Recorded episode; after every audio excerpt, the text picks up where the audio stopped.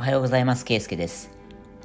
これまでに世界40カ国を旅して、現在はヨーロッパのアイルランドという国に在住をしております。今回はこれまでに訪れた国や街に関する情報を体験談も交えてお伝えをしていきたいということで、今日は台湾についてお話しします。はい。僕は過去に2度台湾を訪れたことがあってですね、東京の羽田空港からま3時間半ぐらいで行けるんで、割と近い。で、沖縄の石垣島とかもすぐお隣にある島っていう感じですよね。で、地形的には山と海っていう感じで結構高低差がある場所というのがたくさんあって坂が多い分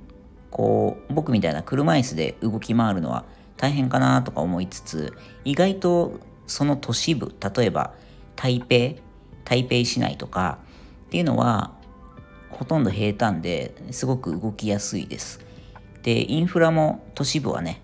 発達していて電車とかも綺麗でバリアフリーかなり進んでたなっていう印象を受けました。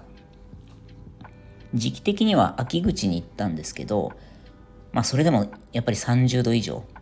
は常にあってで湿気もそこそこあって暑かったなっていう印象はあったんですけど確か10月とか11月ぐらいだったと思うんですけどでまあ思い出としてはですね台北の街を一人で散策していた時に友達と待ち合わせをしていて台北市内に三越のデパートがあるんですね。なので僕はそこの三越のデパートに行きたくてでもスマホの電池がなくなっちゃってたんですよ。でもう割と近いエリアには来てるなと思ってたんで現地の通行人を捕まえてですね道案内してもらおうと思ったんですよね。で僕は中国語話せないんで英語で聞こうとしたんですけど話しかけたらすぐに英語話せませんって I don't speak English みたいなこう返されちゃったんですよね。であそっかじゃあしょうがないなと思って諦めて立ち去ろうとしたら日本人ですかって日本語で聞かれたんですよ。でえっってなって、まあ、日本語なら少しできますよって言ってくれて、すごく親切に日本語で道を教えてくれたんですよね。で、海外旅行してて、英語通じないで逆に日本語通じたっていう初めての経験をそこでして、すごくその台湾という場所に、えー、日本人としてですね、親近感が湧いたっていうのを今でもよく思い出します。で、台湾といえば、まあ、その、これ僕はグルメの話をするのが好きなので、えー、台湾グルメというと、まあ、皆さん大好き、ディンタイフォンの小籠包ですよね。で、僕もその台北にあるですね、本店だったかなに行ってみました。すごい、あの、もちろん美味しくてね、あの、良かったんですけど、で、あとは、あの、夜市ですね。夜市ってナイトマーケットですね。あそこも結構何箇所か、あの、あってですね、エリアが。まそれもすごくいい経験になったんですけど、あの、臭豆腐っていうね、すごく匂いの強い、えー、お豆腐が売ってたりとかして、で、正直その人によっては、その、夜市の匂いとかね、あの、食べ物合う合わないってあると思うんですけど、まあ、なんせおびただしい数のこう、屋台が、えー、あってですね。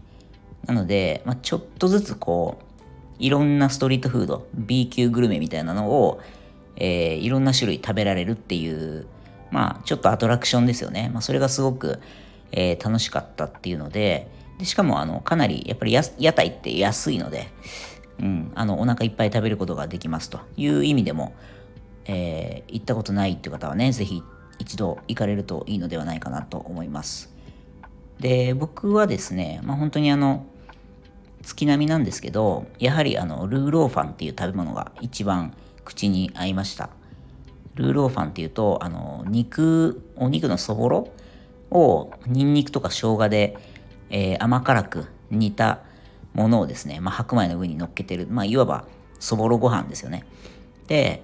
えー、っと、まあ、特徴的なこととしてはあの八角っていう香辛料が使われててあれが苦手だっていう日本の方結構いると思うんですけど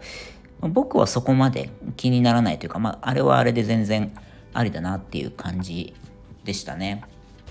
なんでこれも食べたことないっていう方はぜひね、えー、トライしてみていただきたいです。はい。まあ、今回ひとまずこのぐらいにしておきますけども、ディンタイフォンとね、そのさっき言ったルーローファンのおすすめのお店、概要欄に載せておくので、台湾にもし行く機会がある方は、ぜひ参考にしてみてください。あとは、あの、コメントや DM でご連絡いただければね、今回ちょっとご紹介しきれなかった、えー、他のおすすめのお店なんかも、えー、個別にまた、えー、おすすめできるので、ぜひいつでも気になるという方は聞いてください。はい。ということで、また次回の配信でお会いしましょう。ではまた。